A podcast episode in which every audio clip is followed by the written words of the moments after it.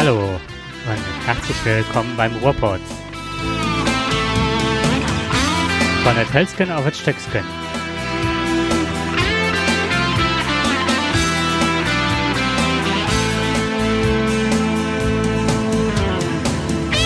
Es grüßen euch an einem tropischen Abend zwei verschwitzte Kommentatoren, Moderatoren, Jakob und Dirk.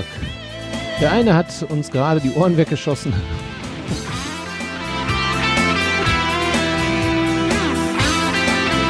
Und somit haben wir auch schon die Zahl des Tages 35 Grad.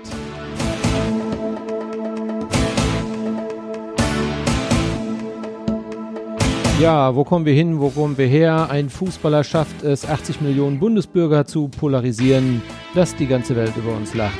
Wirklich die ganze Welt? Nein.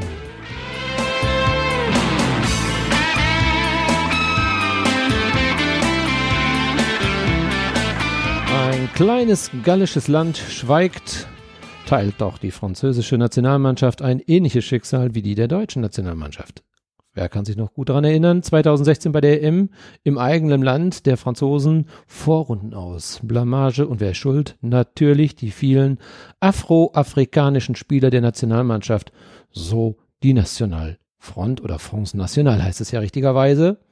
Blende. 2018 Frankreich ist Weltmeister und wer schoss Frankreich auf den Thron? Natürlich afroafrikanische Spieler. Paul Bogba und Kilian Mappé drehten die Partie zugunsten des Favoriten. Und wer tanzte dann auf Frankreichs Straßen? Ganz Frankreich. Am meisten die Front National und die Populisten Vive la France. Warum regen wir uns also darüber auf? Sind die Aussichten für die nächsten Jahre doch hoffnungsvoll, dass unsere türkischen Sportsfreunde uns vielleicht bei der nächsten EM oder vielleicht sogar bei der WM 2022 in den sportlichen Olymp schießen? Wenn Erdogan nicht vorher uns abschießt. Das ist ja nicht so schwer, wie die aktuellen Ereignisse es ja gerade beweisen. Oder ist es vielleicht doch alles nur ein Ablenkungsmanöver unserer finanziell verarmten Bundestagsabgeordneten? War da nicht noch etwas? Früher hieß es immer, ich höre da ein Vögelchen zwitschern. Tja, heute, ganz modern. Ab heute heißt es, ich höre ein Öselchen twittern. Ach ja, stimmt, da war ja noch was. Die Diätenerhöhung. Juli 2018. Irgendwann Anfang des Jahres beschlossen. Haben schon alle fast vergessen. Aber mit 240 Cash in die Tasche wären auch der, wäre auch der letzte Sport oder der letzte Bildreporter aufmerksam geworden und es hätte wieder eine Schlagzeile gegeben. Aber Ösil sei Dank ist das unseren Politikern erspart geblieben. Viele atmen jetzt auf, gerade unsere Politiker in so einem schönen Sommerloch 2018. Wer hätte es denn erklären können, dass wir wieder in die eigene Staatskasse greifen? Und so freuen wir uns, dass wir ein Thema haben. Wir hören es jeden Tag und wir können es nicht mehr hören. Ösil ist nicht mehr in der Nationalmannschaft. Und wir trauern. Und was sagt Hoeneß? Alles Dreck. Der hat doch noch nie Fußball gespielt. Und jetzt stehen wir hier, wir armen Toren, und sind genauso schlau wie zuvor. Ja, äh, du sprichst die Doppelmoral an des DFB. Da war doch der Ösel doch, der jahrelang zum Fußballer gewählt worden ist des Jahres. Und gerade er hat uns ja, wenn man das bedenkt, uns an die Spitze geschossen, auch die Weltmeisterschaft mit beschwert, beschwert, beschert. Und ähm, vielleicht hätte er ein bisschen Selbstkritik ganz gut getan. Denn der hat sich schon mit einem abbilden lassen, der die Menschenrechte tritt, der gegen Pressefreiheit ist und so weiter. Aber auch die Doppelmoral beim DFB ist kaum zu ertragen, finde ich, aktuell. Und da lobe ich mir Serdan Zumuncu, der ja auch einen türkischen Hintergrund hat. Und der sagt, der Verband habe sich sehr illoyal verhalten und gegen einen Partner nachgekrachtet, mit dem man jahrelang fair und erfolgreich zusammengearbeitet habe.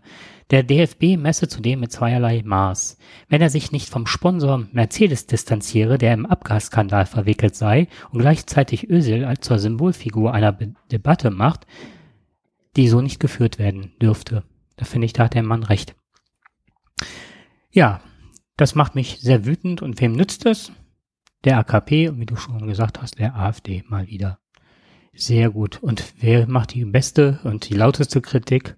Das sind die Leute, die noch vor gar nicht langer Zeit im Knast gesessen haben und Steuern hinterzogen haben, die dem deutschen Staat zugutekommen gekommen wären. Und der erhebt sich jetzt über einen Mitmenschen, der Tolles geleistet hat. Also ich finde es interessant, wie viel Diskussion es zu diesem Thema gibt. Und ähm, eigentlich hatten wir wahrscheinlich gar nicht vorgehabt, heute auch über dieses Thema zu reden. Aber wahrscheinlich ist es wirklich so aktuell und auch so wichtig, weil es in, in unserer Gesellschaft extrem reinspielt, ähm, dass es vielleicht doch nochmal ganz gut ist, darüber zu reden. Was mir nämlich auffällt bei der ganzen Diskussion, äh, der Ösel hat getwittert, ähm, dass äh, auch seine familiären Strukturen zu beachten sind. Und äh, da müssen wir, glaube ich, nochmal ein bisschen in die Historie greifen weil ähm, viele ähm, Türken, Italiener, ähm, viele äh, Europäer zu uns gekommen sind zu einem Zeitpunkt, wo uns Arbeitskräfte fehlten. Es waren meistens arme Menschen, die gekommen sind, die ihre Heimat aufgegeben haben und äh, mit einer äh, sehr konservativen Struktur zu uns gekommen sind, die äh, heute noch leben auch, es ist ja nicht so, als wenn die nicht mehr da sind. Viele davon sind äh, 70, 80 Jahre alt und ähm, die haben ihre, natürlich ihre Heimat nicht aufgegeben. Und darauf weist, glaube ich, auch Ösel hin. Es gibt familiäre Strukturen, so wie sein Vater, wie sein Großvater. Äh, uns ist ziemlich bekannt, dass, oder ich glaube, wir glauben von, von türkischen Familien oder aber auch von, von anderen Familien äh, in anderen Ländern, dass es häufig eine ganz klare Hierarchie gibt anders äh, als in Deutschland, wo sich vieles äh, doch sehr relativiert hat. Und äh, da zählt also der, der Großvater oder der Vater, die Stimme zählt sehr. Und das wird hier überhaupt nicht berücksichtigt. Ich glaube, ähm, dass Öse sich darauf berufen hat, ja, ich mhm. bin auch, ich bin auch Türke, ich bin auch türkischstämmig. Äh, ich habe eine Familie, die sehr nah ähm, in ihrer Heimat oder mit ihrer Heimat verbunden ist und dass wir das nicht aufgeben wollen, das ist doch ganz klar. Und dass ich vielleicht auch ähm, ein wenig darin, oder ich bin sehr stark in der Familie mit eingebunden, dass möglicherweise auch äh, da, ja, ich sag mal, solche Aktionen starten, wie sich mit Erdogan ablichten, weil es ein Teil ihres Landes ist.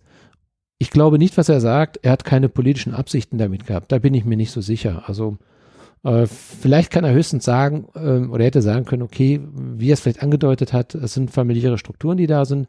Möglicherweise ist er von seiner Familie auch aufgefordert worden, das zu tun, damit die Familie stolz äh, auf ihren Sohn ist.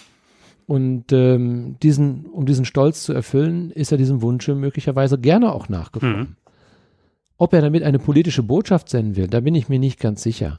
Das glaube ich auch nicht.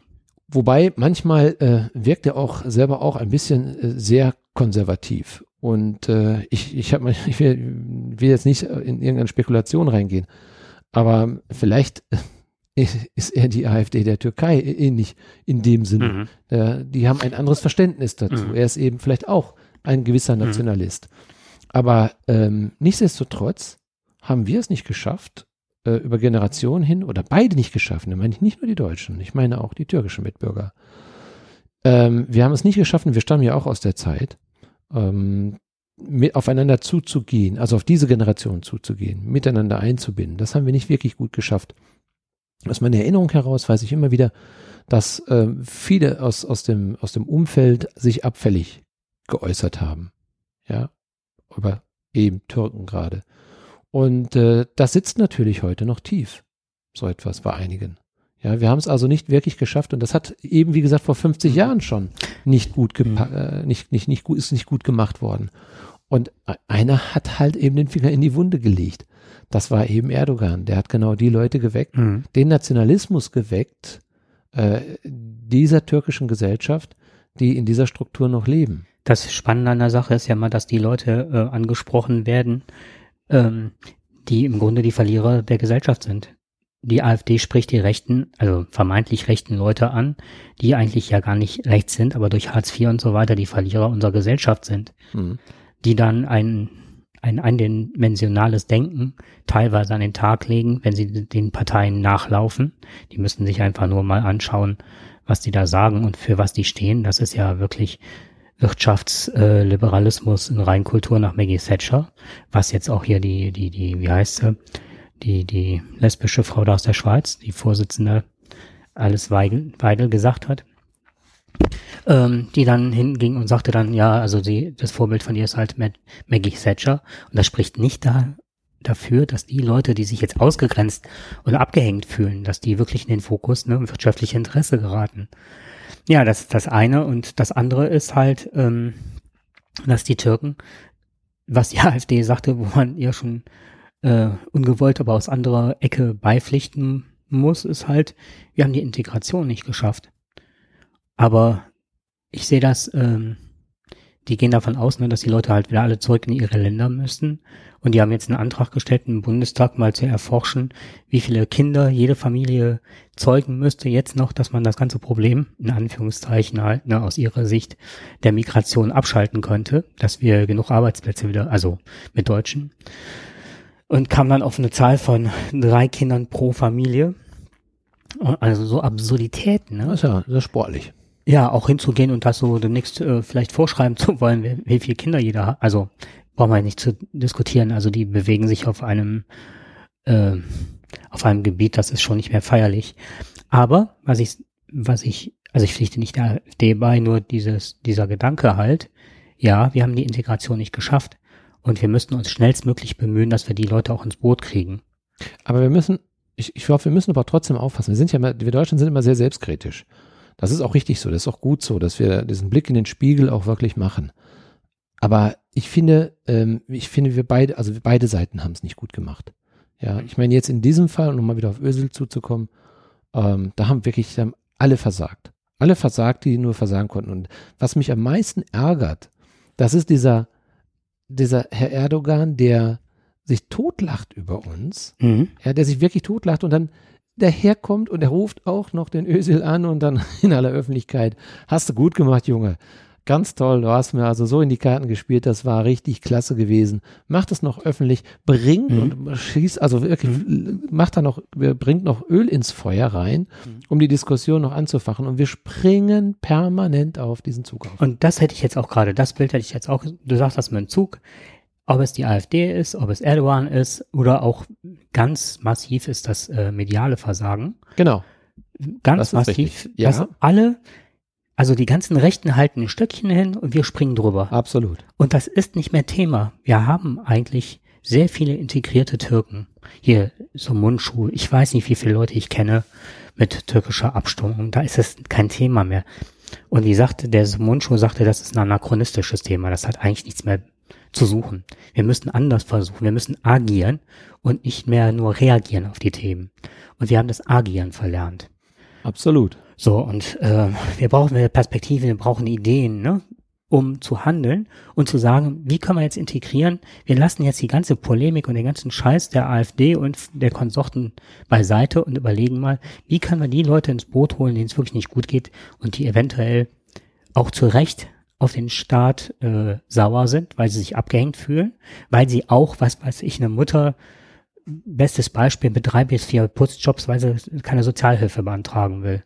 Und trotzdem reicht der Mindestlohn und das nicht aus, um ein Kind zu ernähren. Mhm. Ne, das, sowas ich, kann nicht sein. Ja. Und ich finde, da muss Politik ran, da muss nicht nur nach Wirtschaftsfunktionieren und so weiter geschaut werden, sondern was benötigt das, äh, das Volk, das sich abgehängt fühlt oder ne, an, an Themen Griechenland ist überhaupt kein Thema mehr. Es hat die AfD ganz groß aufgepusht.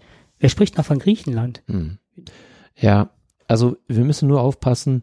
Ähm, wir, wir, nennen natürlich klar das Versagen der Politik, aber du hast gerade was auch ganz Wichtiges ist, äh, die, die, die, das Versagen der Medien. Ähm, insgesamt haben wir alle, also von, von Verbänden her, haben wir wirklich alle keinen, und auch von der Bevölkerung her, haben wir alle keine gute Figur gemacht. Und das ist ja dieses alte Kennedy-Sprichwort, äh, was ja immer sagt, äh, warte nicht darauf an, was der Staat für dich macht, sondern denk darüber nach, was du für den Staat tun kannst. Ich glaube, gerade bei diesem Thema jetzt, gerade jetzt bei diesem Thema, das sollte der Startschuss sein, dafür mal darüber nachzudenken, was wir als Bevölkerung endlich wieder tun können, damit wir nicht ständig international uns so lächerlich machen und anfangen, jetzt endlich Taten zu zeigen, wie wir besser äh, im Umgang mit unseren Mitbürgern, und damit meine ich nicht nur, äh, damit meine ich nicht nur Migranten, damit meine ich also auch äh, Menschen, die nicht in unserer sozialen Schicht wirklich angekommen sind, dass wir endlich mal wieder den Blick für die bekommen, die in unserer Gesellschaft große Probleme haben. Und es kann nicht sein, dass wir ständig nur mit Vorurteilen einhergehen und uns äh, gerade, wie gesagt, von der AfD, ob von anderen Populisten, aber wir haben sie auch mhm. weltweit, da sind ja, es ist ja momentan, ist das ja eine Welle, die so rüberschwappt, die so absolut einfach nur Frust aufgebaut ist, dass wir endlich anfangen, äh, das zu beenden. Und das ist nicht immer nur Aufgabe der Politik. Jetzt müssen die Menschen auch mal klar werden. Wir müssen wieder da vielleicht auch zu, mal wieder auf die Straße gehen. Ja. Was mir fehlt, ist, ähm, wenn wir heute demonstrieren, da, wie gesagt, da ziehe ich, beziehe ich mich mit ein, mhm. dann sehe ich, ah, da haben mal wieder irgendwo, haben da mal wieder 500 Leute demonstriert. Mhm. Ja, dann frage ich mich, warum warst du nicht dabei? Mhm. Ne, warum hast du dich aber nicht gekümmert? Ich habe, da hätte ich dabei sein mhm. müssen, auch mal als Flagge zu zeigen, um zu sagen, ich bin damit nicht mehr einverstanden. Ich war jetzt bei einigen Demos hier gerade vor Ort in der Ecke gegen rechts, ne, und gegen, also bei mehreren hier vor Ort. Und das Wohltuende fand ich immer, dass dann, wenn die Rechten aufmarschiert sind, das war schon eine stattliche Zahl, aber das vier- bis fünffache waren immer die Gegendemonstranten. Und das finde ich immer ein gutes Zeichen, dass die auch mal spüren aus ihrer Filterbubble heraus, sie sind's nicht, ne? Sie sind nicht die, die Mehrheit. Und das wird auch immer ähm, mittlerweile verkannt. Ich hatte jetzt mal unter den Tagesthemen nachgeschaut in den Kommentaren. Dir wird schlecht, wie die Leute da argumentieren. Also erstens sachlich und zum zweiten mit welcher Menschenverachtung mittlerweile das passiert, dass ich dann denke, ähm, die Kommentare müssen alle gelöscht werden. Das dürfte nicht so stehen bleiben, wie es da steht. Also das ist widerspricht jedem äh, ästhetischen Geschmack, also abgesehen von den Rechtschreibfehlern. Ähm, was ich witzig fand, war jetzt ein, hat äh, ausgehetzt, hast du das mitbekommen, in München gegen äh, die CSU. Da war ja eine Demo von ja, ja, genau. 25.000, sagt, ja, also, ne, sagt die Polizei, 50.000. 10.000, 15 oder 20.000. Ich fand es überhaupt interessant, dass da demonstriert worden ist in München. Was ich, ja, und mhm. was ich total toll fand, war, das waren mehrere Gruppen von Ordensfrauen, die ja. demonstriert haben gegen ausgehetzt. Und dann stand da, und äh, bei Twitter stand dann irgendwann, ähm, mein Gott, was muss man als äh, christlich-soziale Partei alles falsch machen, wenn die das eigene Klientel gegen einen demonstriert, ne? Stimmt. So ist das. Das ist also sehr ungewöhnlich. also ich habe mir auch die Augen gerieben. Ich habe gesagt, bitte, was machen die da auf der Straße? Was wollen die? Die, die demonstrieren gegen ihre eigene Partei, äh, gegen das, was da gerade gemacht wird. Fand ich schon, äh, ja, Respekt. Ich meine, das muss man erstmal machen. Ja. äh, Flagge zu zeigen und mal zu sagen, nee, jetzt reicht's uns langsam. Das, was ihr da macht, ist kein guter Diskurs zur AfD oder zu irgendwelchen anderen Populisten, wenn ihr euch zu den größten Populisten dieser Welt entwickelt. Und dass das in der eigenen Partei und bei den eigenen Wählern so gesehen wird, das stimmt einem doch hoffnungsfroh. Mhm. Aber ich finde, auch langsam sollten mal sich auch die Verantwortlichen unserer Medien, ob es dann die Bildzeitung ist, ob es äh, Fokus ist, ob Spiegel ist, äh, wer auch immer seine Gazetten da besonders viel verbreitet, äh, egal wo du reinguckst, jeder hat irgendwie eine ziemlich dämliche Story, Story dazu, um nochmal wieder die Leute richtig auf 180 zu bringen. Und wieder eine Unwahrheit und wieder Blödsinn und wieder etwas, wo sich andere über uns lustig machen. Haben die keine persönliche, haben die kein Verantwortungsbewusstsein, um, also ich meine, Redakteure müssen doch irgendwann mal sagen, nein, den Bericht kannst du jetzt wirklich mal nicht. Lass uns doch mal wieder zur Sachlichkeit zurückkommen. Vielleicht genau fangen wir dann auch mal an, vielleicht lesen uns dann auch mal wieder einige. Ne? Aber das finde ich wirklich schade, wie, wie wir uns selber der Lächerlichkeit preisgeben. Genau das. Ah, wir wollten ja heute kaum über Politik sprechen, ne? Haben wir gesagt, aber. Das Thema ist einfach doch noch zu viel, ist ich, noch zu präsent. Vielleicht liegt es auch in der Hitze. Ich möchte ganz gerne eine Buchempfehlung dazu machen. Es fällt mir gerade ein, so ganz spontan. Und zwar habe ich gelesen äh, Juli C. Leere Herzen. Das passt genau dazu. Leere Herzen handelt halt davon, dass ähm, eine die besorgten Bürger, die besorgte Bürgerbewegung, äh, also korrespondierend zur AfD, an die Macht kommt und äh, die Demokratie immer schrittweise abbaut. Und da kommen halt so die ganzen Sachen, ähm, was weiß ich, was die AfD macht, wie die, wie die immer sagt, wir werden sie vor uns hertreiben und so weiter. Und ist jetzt dabei halt ähm, die Polizei äh, gleichzuschalten und so weiter und so fort. Und ähm, die Proga Protagonistin des Buches äh, geht hin und hat eine Organisation äh, entwickelt, die macht anhand von einem Computerprogramm, holt die halt ähm, Leute, die suizidal sind, heraus und fordert die. Und ähm, hat dann ein, ein mehrstufiges Programm entwickelt, dass diese Leute dann halt äh, getestet werden, ob wirklich, ob sie wirklich bis zum Ende ein äh, gehen und tatsächlich einen Suizid begehen würden. Und viele würden, äh, also mit Waterboarding und allem möglichen Kram, Tests, wo sie dann überfallen werden und, ne, aber wirklich so, die sagen, also unsere, unsere Zielsetzung ist es, den Leuten zu helfen, keinen Suizid zu begehen, aber es gibt eine prozentuale, prozentuale ähm, Größe, die tatsächlich sich umbringen werden. Und diese Leute werden dann rausgefiltert und an Organisationen verkauft, die le solche Leute gut ähm, brauchen können. Verbrauchen können. Verbrauchen können, genau. Also, was weiß ich. Organspende. Sowas wie Greenpeace, ja, also mal anders genannt. Die werden natürlich nicht in echt genannt, aber du weißt immer, um wen es sich da handelt, Mhm. die dann gezielt sich äh, in die Luft sprengen. Das ist so eine Grau, äh, ist eine Form von ne? Organspende, ne? Genau, richtig. Oder Gleich- dann auch Gleich alles auf dem Präsentierteller. ISS, ne, also und so weiter. ISS habe ich jetzt gesagt. ISS. ISS, ja genau. ISS fliegt durchs Weltall. Oh, ja. ich habe auch gerade gedacht, da wollen wir jetzt auch schon dran. Nein, auf jeden Fall ist es halt so, ähm, das ist so die Vordergründe, das ist ein Polit-Thriller, ne? Ganz toll gemacht. Wo es im Übrigen aber drum geht, ist halt, dass sie sich aufschwingt und sagt, okay, die Gesellschaft geht den Bach runter, ich verdiene noch mit, aber ich versuche immer so meine Moral noch so einigermaßen äh, gerade zu halten. Ich bin nicht diejenige, die sagt, du machst den und den Anschlag. Ich vermittel die halt nur an Organisationen, die Leute brauchen, die sich in die Luft jagen und so weiter. Aber was haben die denn jetzt davon? Ich meine, dass die sich jetzt in die Luft jagen. Ach, ähm, das wo ist halt für die Organisationen, dass Ja, die das ist richtig. Politischen was- Druck was haben- ausüben können. Oder, Ja, klar, aber ich meine, die haben die jetzt rausgesucht und äh, jemand bringt sich ja um, um möglicherweise meistens äh, sich vor der Welt oder die Welt vor denjenigen zu schützen oder der Welt irgendetwas äh, zu zeigen, Mhm. mir geht's nicht gut. Richtig, genau. Und das ist auch der äh, Sinn und Zweck des Ganzen. Auch ein Stück weit für sich die Aufmerksamkeit äh, zu generieren und auf der anderen Seite aber auch hinzugehen und zu ähm, gezielt sich für eine Sache, auch für eine Sache einzustehen, die man gut findet. Und auf der anderen Seite ist diese Organisation, geht halt mit den, mit den Auftraggebern, äh, haben die einen Deal, dass es keinen Kollateralschaden geben kann. Es soll halt gegen Sachen gerichtet sein und so weiter. Also ist das eine gemäßigte Form ähm, des Islamismus und so weiter. Ist völlig abgedreht, aber wenn man den Gedanken weiterspinnt, ne, also auch an einem System zu partizipieren und da auch noch seinen Gewinn rauszuziehen, den man eigentlich gar nicht unterstützen möchte, dass man völlig, also deswegen auch leere Herzen, mit einem leeren Herzen durch die Welt geht und einfach nur noch das Ende zugeht. Ja, du musst nicht viel Überzeugungsarbeit leisten. Derjenige ist ja eh schon bereit, um das zu tun.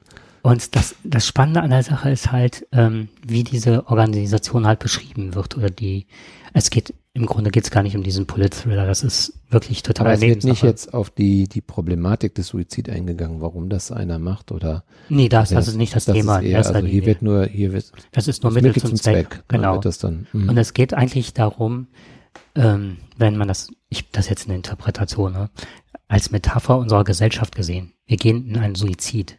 Wir geben unsere Demokratie auf und sehenden Auges wandern wir langsam Schritt für Schritt immer weiter von, dem, von der Demokratie weg. Jeder weiß, dass es passiert.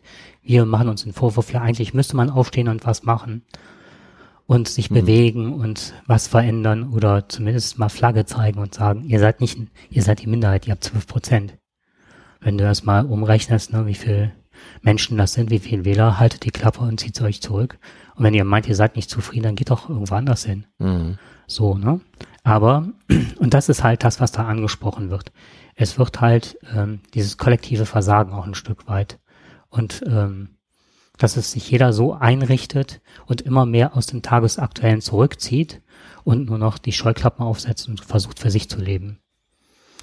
Der Name des Titels? Äh, des Buches ist ähm, Julie C. ist die Autorin und das Buch heißt Leere Herzen. Und die Wendung am Schluss ist sehr gut. weil es äh, ist zwar eine äh, Dystopie, ähm, es bleibt auch so eine, eine Türe der Hoffnung offen, was man machen müsste. Und was ich noch sagen möchte, ist halt, ähm, was total toll gemacht ist, die bezieht Trump, die bezieht Merkel ein und das Ganze spielt im Jahr 2025. Mhm.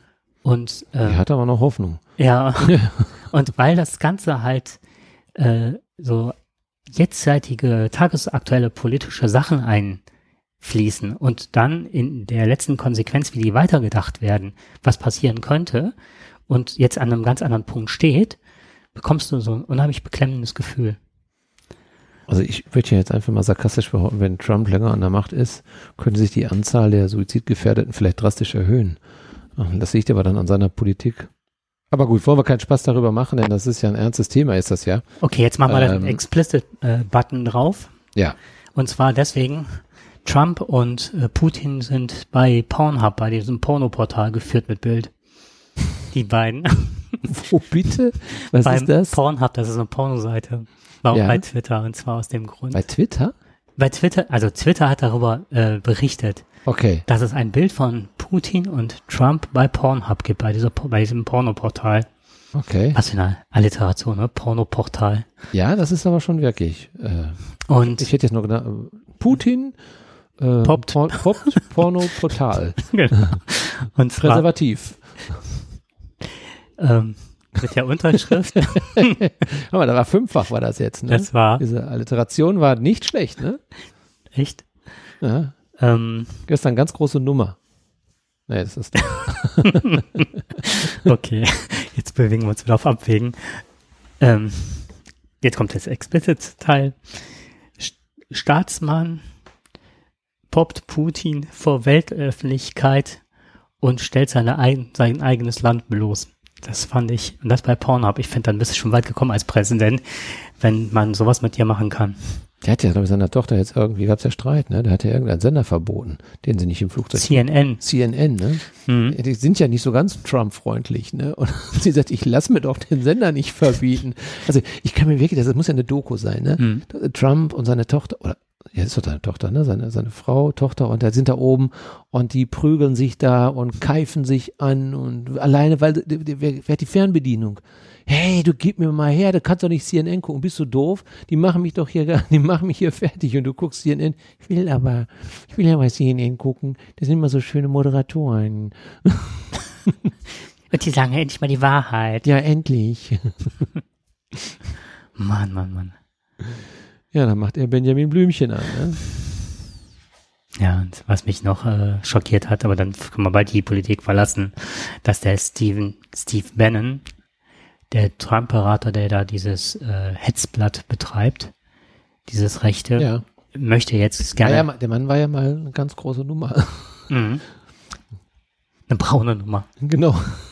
Hat sich ja selber verabschiedet. Wobei der jetzt wieder am Kommen ist und er möchte mit seinem Geld, der muss wohl richtig Schotter haben, ne? Der möchte jetzt die ganzen äh, rechten Parteien, er findet, wir werden hier in Europa ganz schlecht organisiert und möchte die ganzen europäischen Rechten vereinigen und das Europaparlament aufmischen unter seiner Ägide. Und dann denke ich, was, was maßt der Typ sich an, ne? Und was ist das äh, für ein krankes Denken? Einsamkeit. Ja. Was muss in seiner Kindheit schiefgegangen sein? Naja, sollen wir das politische Feld verlassen? Ich würde mal sagen, wir gucken jetzt erstmal, was trinken wir eigentlich hier für ein Bier? Was haben wir denn jetzt hier? Wir haben wieder ein Bier mitgebracht. Äh, Mac Müllers Mhm. Zwickel. Hier ist in so einer Literflasche. Ist ein Kellerbier, ist das. Und ich dachte wirklich, das kommt äh, irgendwie aus Belgien. Ne? Das Mhm. kommt hier aus Linnich. Kofferin. Bitte? Kofferin ist, ist ein ganz kleiner Ort hinter Kofferen? Erkelenz, Löwenich, Kofferin. Ja. Also ist gar nicht weit von uns. Okay. Nun kommen wir noch einmal kurz rein. Und ähm, das ist, ähm, wie soll ich das beschreiben? Das ist ein alter Pferdehof, ist das? Oder auch noch teilweise äh, in Betrieb. Der Typ ist Ire, hat da einen irischen Pub, kocht da granatenmäßig gut. In erster Linie so ganz viele Burger und so weiter. Und zu dem Ganzen braut er sein eigenes Bier und hat da unheimlich viele Veranstaltungen. Live-Musik, also unheimlich viel Live-Musik und sowas. Ist empfehlenswert. Prost. Auch das Bier. Genau. Stimmt, ist ein helles Bier, ist das? Scheint gut. Ist, ähm, Fruchtig, ne? ja, Sanft. ja, richtig, genau. Mhm. Und, äh, mhm. Ja, und kalt auch noch dazu. Und kalt Also auch. können wir gerade gebrauchen, um uns hier so ein bisschen äh, runter zu temperieren. Ich muss dir was ganz Irres erzählen, was ganz Witziges. dachte, du wolltest mir was gestehen jetzt, aber Nee, gestehen kann ich so- auch, aber das machen wir ohne. Ich höre ja durch die Bank super viele Podcasts. Ich habe mal nachgeguckt. Ich glaube, ich habe in meinem Podcast-Catcher habe ich 91 verschiedene Podcasts. ich habe dich so kennengelernt. Weißt du noch, ich habe schon gedacht, die, die Kopfhörer, die wären bei dir angewachsen. Du bist ja, als ich dich das erste Mal gesehen habe, du bist ja nur mit Kopfhörer durch die Gegend gelaufen. Ja, das ist halt, ne, wie ich früher Radio gehört habe, so an allen Ecken und Kanten, ich halt Podcasts. Und ich habe äh, einen, den ich regelmäßig höre, super gerne höre. Das ist der Weisheit. Der Weisheit letzter Schluss. Daher kommt das, die machen auch am Ende der Sendung immer, geben die so eine Weisheit mit auf den Weg. Ähm, wird von vier Leuten, zwei Frauen, zwei Männern. Und der eine ist Radiomoderator, der andere ist, äh, die, die eine ist an der Uni und ähm, der dritte, der Malik Aziz, der Name ist ganz witzig, ähm, ist äh, Designer, hat eine Hardcore-Band, äh, aus, der stammt aus Aachen.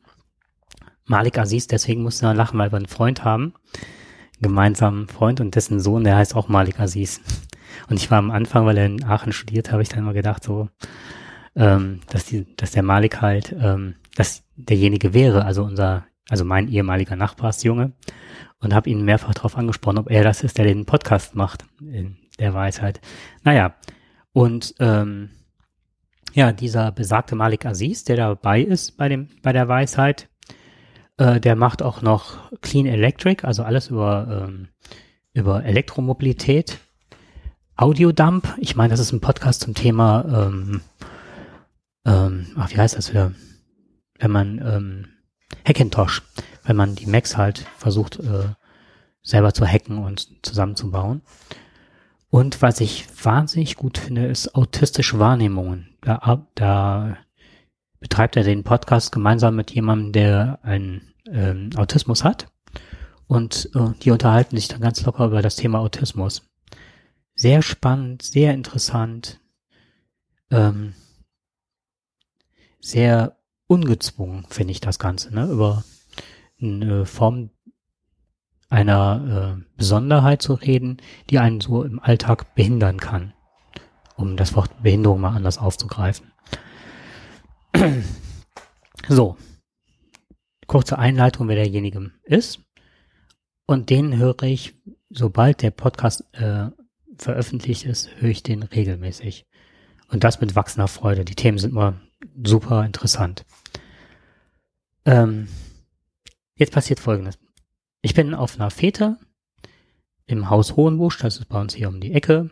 Total tolles Ambiente, viele Leute. Ähm, ich war in Begleitung meiner Freundin da und als wir dann das ähm, im Grunde als Partner bin ich da halt mitgegangen. Und in erster Linie ist der, war es eine Geburtstagsfeier eines Kollegen aus dem schulischen Kontext. Ich kannte nur ganz wenige Leute. Und der Typ, der die Fete geschmissen hat, war, ist 40 geworden, ist so ein Hardcore-Mensch, ne, so Heavy Metal. Äh, Lehrer, fand ich ganz spannend, Lehrer total tätowiert, völlig Heavy Metal mit seiner Freundin und hatten da eine Band spielen und das war einfach nur grandios in diesem Ambiente. Und stehe ich dann da und dachte so, ach, ne, so ein Gedanken verloren, der Malik Aziz, der könnte auch hier sein. Also der wird hier passen und ich bin mir sicher, dass ich den heute noch sehe. Das ist so eine, kennst du das, dass man manchmal so, so Fantasien hat und denkt, weiß gar nicht, wo die herrühren, die hätte ich vielleicht an einem anderen Abend nicht gehabt, steht dann da und hört diesen Typen halt, sehr sympathischer Kerl, regelmäßig und plötzlich geht ein, jemand an mir vorbei und dann dachte ich, das ist er. Das ist ja wohl nicht wahr. So, und dann ist das so ein bisschen wie ähm, Fankultur. Also das ist halt, zwei erwachsene Menschen treffen sich, man hört den, man findet den richtig klasse, was der macht. Und dann, wie spricht man denjenigen an? Ich bin doch kein, kein, äh, kein Groupie mehr, der dann auf jemanden zugeht und sagt, hör mal, ich finde dich aber ganz toll. ne, also das ist ja auch ein bisschen strange, das Ganze. Hätte auch ein bisschen anzüglich sein können. Genau, ja. Und irgendwann, äh, ich war mir ziemlich sicher und dann hatte ich auch noch mein Handy rausgeholt und habe dann nochmal auf die Seite gesurft und sagte, ach, weißt du was, wir sind ja auf einer Fete, wo kann es ungezwungener sein als hier, ne? Und dann bin ich auf ihn zugegangen und habe gesagt, hör mal, du bist, ne, Aas gerade, wolltest seinen Kumpel setzen, dann meinte ich, du bist doch Malik, ne? Und dann fragte er, woher ich ihn kennen würde, ne? Und dann sagte ich, hier von der Weisheit. Und dann sagte er, also die sind in einem Bereich von mehreren Zehntausend, ne? Pro Folge jenseits von Gut und Böse, was wir uns nur vorstellen können. Ja, auf jeden Fall bin ich auf den zugegangen, habe den angesprochen und dann sagt, ja, ich kenne dich von der Weisheit und so weiter. Und ähm, dann meinte er, dass ich der, ich glaube, ich äh, zitiere das jetzt richtig, dass ich der Erste wäre, der ihn überhaupt darauf angesprochen hätte, ein freier Wildbahn, der ihn erkannt hätte. ne? Und wir haben den ganzen Abend da miteinander verbracht, mehr oder minder, wir haben uns nur unterhalten. Das Beste war, das Witzige war, dass ich ganz viel mit ihm ja mitreden konnte, dass wir ja super viele Themen hatten, weil ich ja alle seine Podcasts gehört hatte. Ich kenne die Leute, mit denen er spricht. Und das ist so, als wäre ich Teil dieser Gemeinschaft, dass ich ein, einen Wissensvorschuss habe, den er ja nicht von mir hat, weil ich ihn ja höre. Also, also eine ganz interessante Konstellation des Ganzen. Ja, und ähm, ganz interessant war halt am Schluss, dass wir uns über, ähm, also ich habe von unserem Podcast halt erzählt und so weiter. Und das Witzige war halt, dass er dann irgendwas, dann ging es um das Thema, ich habe halt von meinem ADHS erzählt und mit welchen Angstkonstellationen man manchmal da zu tun hat. Und dann war das Thema Angst mal ganz kurz an dem Abend interessant. Und dann erzählte er und sagte, dass die drei Sendungen vorproduziert hatten, jetzt wegen der Sommerzeit, und die würden jetzt in einer gewissen Abfolge kommen. Und äh, dann sag ich, oh, freue ich mich ja total. Ne? Und dann meinte er ja, die meisten wissen halt nicht, dass sie so vorproduziert, ne? dass man das halt auch so macht oder so, dass sie noch in der Pipeline sind. So, und dann passiert Folgendes. Dann haben wir uns über das Thema Angst und Auswirkungen und so weiter und Angstbefreiung und so weiter unterhalten. Und ähm, er erzählte mit mir, als wäre ich wissend und sprach manche Dinge an und das dann, dann stockte ich mal so ein bisschen. Ne? Und jetzt, als ich aus dem Hollandurlaub zurückkam, das ist also dann schon zwei Wochen her gewesen, dass ich ihn getroffen hatte, hörte ich halt der Weisheit und dann war das Thema Angst das Thema. Das heißt, er hat im Grunde, hat man schon mal über eine Sendung gesprochen oder über Themen Die gesprochen. Überholende Kausalität des Ich- Faktischen. Äh, du bist gut, genau das. Das fand ich äh, ganz witzig und ich möchte ihn jetzt hier, ich denke mal nicht, dass er uns hört, aber mal ganz herzlich grüßen, weil das war ein, ein total schöner und toller Abend. Ja, äh, insgesamt eigentlich auch ein ganz besonderer Moment, ne? Einer, der sich äh, sehr zufällig ergeben hat und wenn man äh, mal so den esoterischen Gedanken vielleicht mal beanspruchen würde, äh, denkt man fast schon, ist ja schon fast äh, schicksalhaft. Ja, ja, Wenn- genau. Wenn du vorher schon dran gedacht hast, ihn zu sehen Ich habe ihm das auch Und- deshalb, ich habe ihm das Ja. auch Malik erzählt. Halt, und ne? äh, du ein Thema ansprichst, was dann als nächstes äh, in dem Podcast produziert wird, was schon produziert ist. äh, Das finde ich schon, ähm, Ja, wobei, also schon das weiß ich nicht mehr, von wem das kam halt. Nee, das hat er sich aber so ein Stückchen, also wie Fäden, wie wir das auch oft haben, Ja. dass sich da was entspinnt oder entsponnen hat. Mhm. Ja, schön, aber dann warst du, äh, ja, dann hast du mal einen deiner großen Stars, Podcast-Stars, dann doch selber getroffen. Ja. Nicht der erste, du hast ja schon die einen oder anderen Ja. getroffen, muss man ja Du schon sagen. im? Gerade auch. in Berlin, ja. Wenn man denkt, Tim Prittloff mittlerweile, der oftmals in den Nachrichten ist oder, Eben. ne? Das war schon äh, besonders. Mhm. Das hat schon was gehabt. Okay, wie bist du eigentlich heute hier? Wie bin ich? Ich bin heute, äh, ja, mit dem Auto. Im Nicht Auto. zu Fuß, weil das war mir einfach ein bisschen zu warm. Auch ein bisschen zu weit, aber Auch nicht mit dem Segway. auch nicht mit dem Segway. Ich fahre gerne Segway. Äh, hat riesen Spaß gemacht, äh, am Scharmützelsee da mit dem Teil zu fahren. Ist schon wirklich klasse. Die Dinger rauschen ja schon ordentlich ab. Und äh, da muss man schon ab und zu mal wissen, wie man bremst. Ne? Das ist, so eine Bremse ist ja nicht wirklich da. Ne? Habe ich Ja. erzählt von dem Typen, der die übernommen hat damals, die Firma? Nein? Der hat, äh, das ist eine ganz tragische Geschichte, der hat die Segway, die Firma aufgekauft und bei, beim ersten Versuch mit dem Teil zu fahren, äh, wusste er nicht, wie er bremst und ist mit dem, mit dem Segway eine Klippe runtergestürzt tot.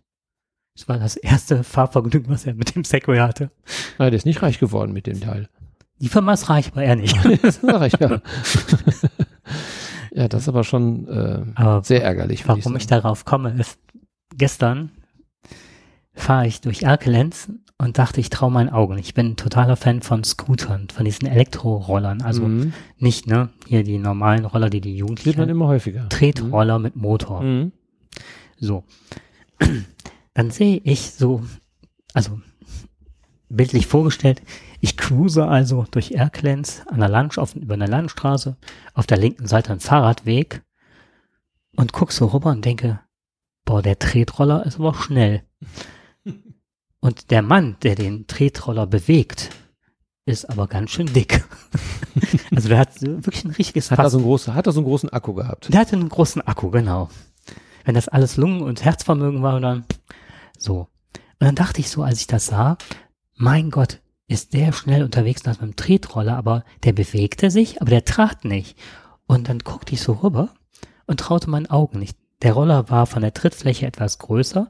Du weißt, mit einem Bein stützt man sich ja normalerweise auf, mit dem anderen stößt man sich ab. Und dann ist meistens das Blech, auf dem der Fuß dann steht, ist ja dann so breit, etwas breiter und nur minimal als der Fuß. Genau. Der konnte aber bequemst mit beiden Bei äh, Füßen sogar etwas breiter auf diesem Teil stehen. So breit war die Fläche. Und nicht nur stehen, der lief auf dem Teil. Und jetzt kommt's, da war ein Laufband drauf. Das habe ich auch noch nicht gehört. Das war Eine Eigenproduktion oder ist das? äh, Deshalb, dann habe ich mich das gefragt und habe dann direkt, als ich, äh, wir haben gestern Tacheles Podcast aufgenommen, bevor wir anfing, angefangen haben, ne, habe ich direkt Rechner aufgeklappt und so weiter. Oh, jetzt habe ich leider den Namen vergessen. Ähm, naja, werde ich nachreichen. Das ist eine Firma aus Utrecht, die den produziert. Und das Teil läuft zwischen 25 und 29 Stundenkilometern schnell. Und das ist wirklich ähm, ich habe auch nicht gedacht, dass der rannte, ne? aber ich habe gesehen, er hat sich bewegt. Es reicht durch normales Gehen ne, auf diesem Band, treibst du den Roller an und durch dieses Bewegen lädst du auch wieder den Akku auf. Also ich kann mir das gar nicht so richtig vorstellen, wie das, wie das gehen soll, wenn man auf so einem Teil steht und du, du musst, du musst laufen und du fährst aber eigentlich, ähm, das, das ist aber schon, also das musst du im Kopf erstmal verarbeiten. Ja, die sagten auch, ähm, also 60 Prozent der Leute, ich glaube, das war die Zahl, brauchen um die 10 Minuten. Einige brauchen ziemlich lange, um das zu verstehen, aber so, und die- restlichen halt, äh, die haben sofort, die steigen da drauf und. Oh, ich kann mir gut vorstellen, das ist eine gute Koordinationsübung, ist das. Ja. Und ich habe auch gedacht, so im Vergleich zu vielen anderen Sachen, also wenn ich mit dem Rad zur Schule fahre, ist der Nachteil oftmals, dass ich, wenn ich in der Schule ankomme und den Rucksack vom Rücken ziehe, bist du pitschnass geschwitzt, ne? Mhm. So, dann wün- wünschst du dir halt eine Dusche, sonst was. Aber wenn du darauf gehst und hast dann 25 Stundenkilometer, du tust was, du tust was für die Umwelt, weil du halt keine Energie hochpumpst, ne? Da hinten rauspumpst und ich fand es einfach nur smart. Ich habe jetzt hier auch Energie aufgemacht. Energiedrink, aber 0,0. 0,0 erst. Genau. Und dann dachte ich, wenn man irgendwann mal, ja, mein Traum ist ja halt, ähm, irgendwann mal ein Wohnmobil zu haben oder so. Und dann dieses Teil ist klappbar, das packst du irgendwo rein. Und dann habe ich an dich gedacht, wenn man statt des Segways, wenn du mit deiner Frau halt unterwegs bist, eine Städte erkundest, also, da bewegt man sich ganz lange auf dem Teil durch Städte und sonst was. Du kannst auf Fahrradwegen, du kannst auf Bürgersteigen fahren, kannst riesige Strecken zurücklegen. So ein Segway ist ja natürlich schon mal groß. Das musst du schon mal einpacken können. Das kriegst du auch nicht in jedes Auto rein. Und so ein Teil wirst du wahrscheinlich dann besser transportieren können, kann ich mir gut vorstellen.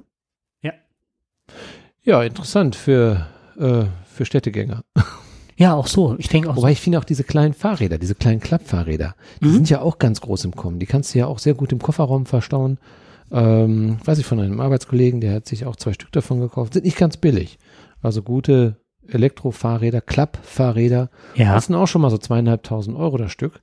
Ähm, also ich finde das schon sehr sportlich, was da teilweise momentan auf dem Markt verkauft wird. Mhm. Ähm, aber es macht, äh, ja gut, die sind ja aber dann schon etwas größer, was du mir jetzt gerade gezeigt hast. Das Jetzt habe ich hier das gerade ein Bild, also äh, das wirst du auch nicht so ohne weiteres im Kofferraum reinbekommen. Mhm. Ja, je nachdem, wie das Sowas ähnliches habe ich schon gesehen, nur ich habe nicht gesehen, dass man darauf laufen kann. Mhm. Aber jetzt verstehe ich das Prinzip. Mhm.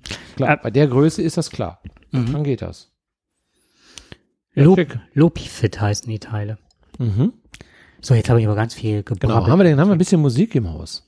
Du hast was mitgebracht, ne? Ich habe was mitgebracht, genau. Fand ich wieder sehr schön. Das muss ich Ja, suchen, wo das ist. ja, ich auch. Ich auch. Ich bin schon dabei, ich suche und suche und hab's dann schon fast wieder weg. Nein.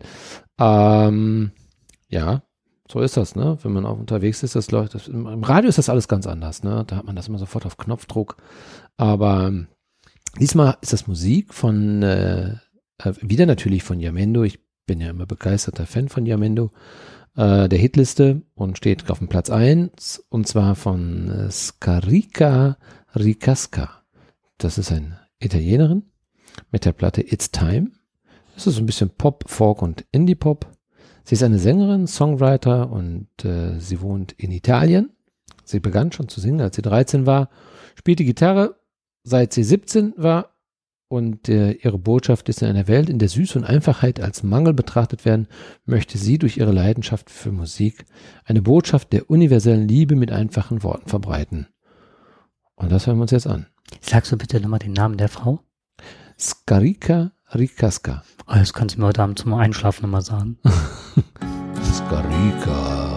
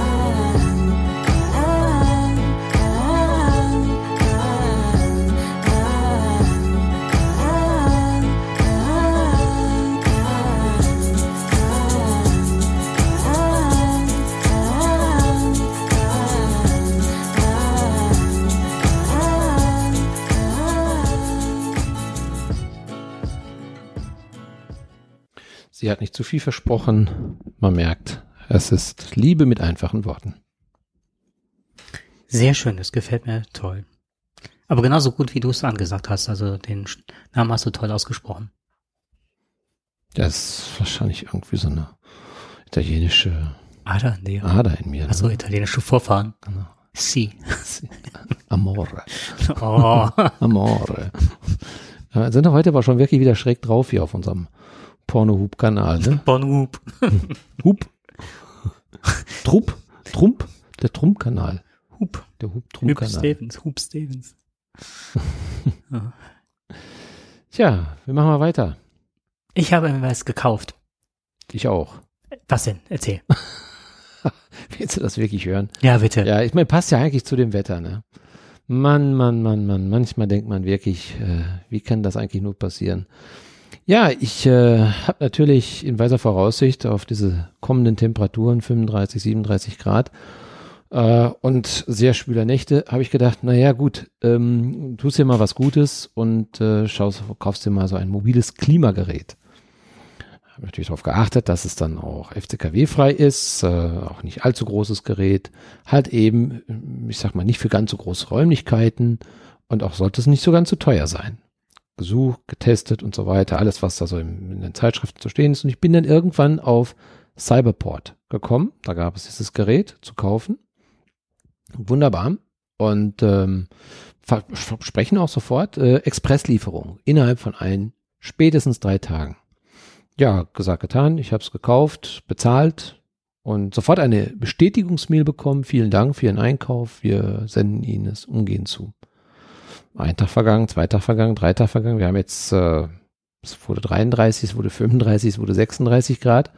Die Nächte wurden immer wärmer. Ich denke, rufst du mal an und fragst mal nach, äh, wo denn dieses schicke Teil denn jetzt ist.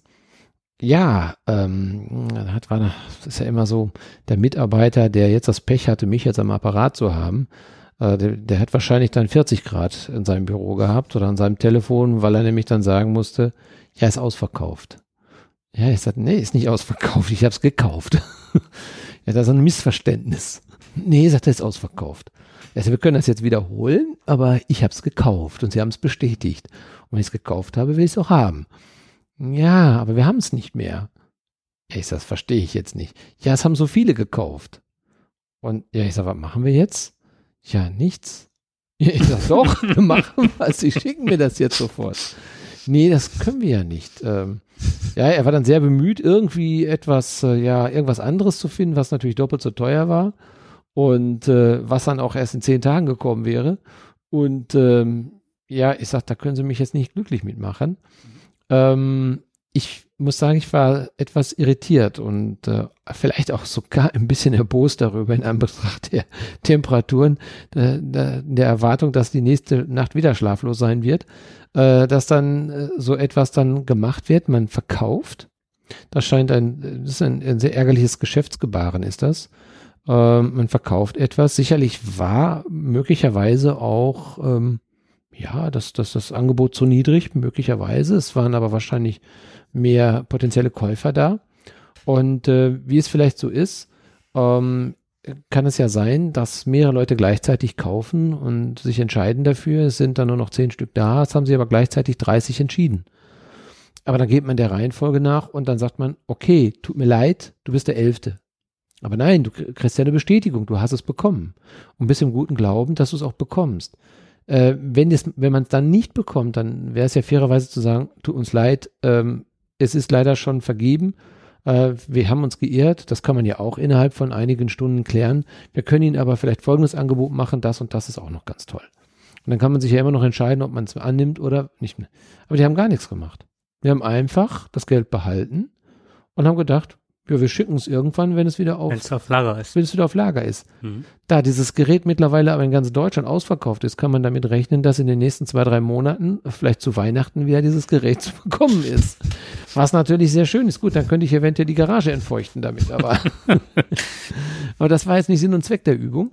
Und ähm, das muss ich sagen, ist leider kein gutes Geschäftsgebaren für äh, so eine Firma wie Cyberport die ja äh, schon im großen Stil verkauft. Wenn ich überlege mir nur, wenn die das, ähm, die vielleicht täglich 10.000 äh, Produkte verkaufen oder vielleicht im, eher im Monat oder im Jahr zigtausend Produkte verkaufen und das mit 20 Prozent machen und wenn die äh, eine gute halbe Million oder eine Million Euro bunkern damit, indem sie so lange warten, bis dann irgendwie wieder was ist. Die arbeiten ja mit dem Geld dann auch. Sie haben es ja, dann haben die Ware nie ausgeliefert. Sie selber bezahlen es ja auch erstmal gar nicht an den Händler. Die sind ja faktisch nur Vermittler Mhm. ja, an der Stelle. Die arbeiten also mit dem Geld. Und äh, das ist kein guter Kundenservice und kein gutes Geschäftsgebaren ist das. Ja, ich hatte die, die Schlussfolgerung hätte ich auch gezogen, weil ähm, ich auch gerade dachte, die arbeiten mit, mit, ähm, mit Computersystemen. Das heißt, die wissen, was auf Lager ist. Genau. Die haben eine Datenabfrage und werden dann wissen, das ist alles automatisiert. Die verkaufen ab und wenn da nichts mehr da ist, dann wird dann auf dem Bildschirm stehen. Ich habe jetzt nach, äh, nach einer Drohne geguckt und die im Angebot war äh, und habe gedacht, hm, da hätte ich Interesse dran und dann stand da unten drunter ausverkauft. Mhm. Und das ist mir heute noch passiert, deswegen, ähm, das ist der normale Standard bei Amazon. Mhm. Dann steht dann auch, Produkt zurzeit nicht lieferbar. Genau. So, das ist eine ganz einfache Oder du programmierte sofort das Schnittstelle. Pferd wieder zurück. Ja, du kriegst umgehend Ja. eine Nachricht, tut uns Mhm. leid. Also in der heutigen Zeit kenne ich es halt nicht, Ja. dass du überhaupt überhaupt was, was weißt und dann die Nachricht bekommst, dass es nicht mehr verfügbar ist. Das war früher mal bei den bei der Warenlagerung und Haltung. Heutzutage ist das nicht mehr. Insofern liegt dein Gedanke näher, ne? Ja, es, ist, es ist wirklich sehr, sehr ärgerlich, bis dann die Mhm. Rückbuchung wieder erfolgt. Mr. Sketty haben natürlich dann äh, sofort bestätigt. Ich habe gesagt, ja, okay, dann trete ich vom Kauf zurück. Äh, man kann Schadenersatz verlangen, wenn ein, ein Schaden dadurch entstanden ist. Aber den Schaden hast du ja nicht, außer dass du äh, weitere Nächte halt eben schwitzt. Und wenn du jetzt versuchst, irgendwo in einem größeren Geschäft oder Baumarkt jetzt noch ein Gerät zu bekommen, ist es nicht das, was du dir wünschst. Und zweitens äh, sind die meisten noch ausverkauft. Ja, du wirst also kaum noch welche kriegen. Äh, du hängst dann also hinterher. Gut, es, was lehrt ein, äh, besser im Frühling kaufen oder im Winter, als wenn es dann soweit ist. Aber meistens fällt es einem immer dann erst ein, wenn man merkt, oh, jetzt wird's warm. Genau. Ja, weil das ist so einer dieser, einer dieser Geräte, die dann äh, wieder elf Monate wieder in, in, in, in, in irgendeiner Ecke stehen. Und man entscheidet sich wirklich nur dann, wenn es wirklich absolut notwendig ist, wenn kleine Kinder da sind äh, oder Tiere, die gerade halb zugrunde gehen und äh, kaum noch äh, vernünftig äh, sich bewegen können. Also da fängt man dann an, dann solche Dinge dann mal manchmal zu machen. Und äh, deswegen finde ich das sehr, sehr ärgerlich. Ne, Ist das auch. Auch ne, das Geschäftsgebaren ist Genau. an der Stelle, das kann man nicht anders sagen. Ich hatte damals in meiner Ausbildung zum großen Außenhandelskaufmann halt gelernt, ähm, dass Aldi, ich sage das jetzt unter Vorbehalt, ne, das ist ja auch schon einige Zeit her, 25, 30 Jahre, keine Ahnung, Oh, ich werde alt, ähm, dass Aldi halt Dinge von ihren ähm, ähm, Käufern, also nicht von den Kunden, sondern dort, wo sie ihre Ware aufkaufen, dass die äh, ein Zahlungsziel damals hatten von vier bis sechs Wochen und der Geschäftsumsatz und nie weniger als für eine Million gekauft haben. Und ähm, aber das in einem, innerhalb von einer Woche waren die Sachen innerhalb des Geschäftes verkauft. Das heißt, hier hatten wir ein Zahlungsziel von, ja, was weiß ich, drei bis fünf Wochen oder so. Äh, sechs Wochen aber, ne? Die hatten eine Woche, hatten das Geld schon komplett wieder einge eingenommen und hatten, konnten dann fünf Wochen mitarbeiten. Und gerade so große Firmen, die dann so Riesenmengen dann anlegen können für diese Zeit, ne? Was das für ein Gewinngeschäft ist, nur dadurch, dass du deine, die Leute ein bisschen auf Abstand hältst. Nur Ne? so wirst du reich. Ja, und dann passt das relativ gut. Ja.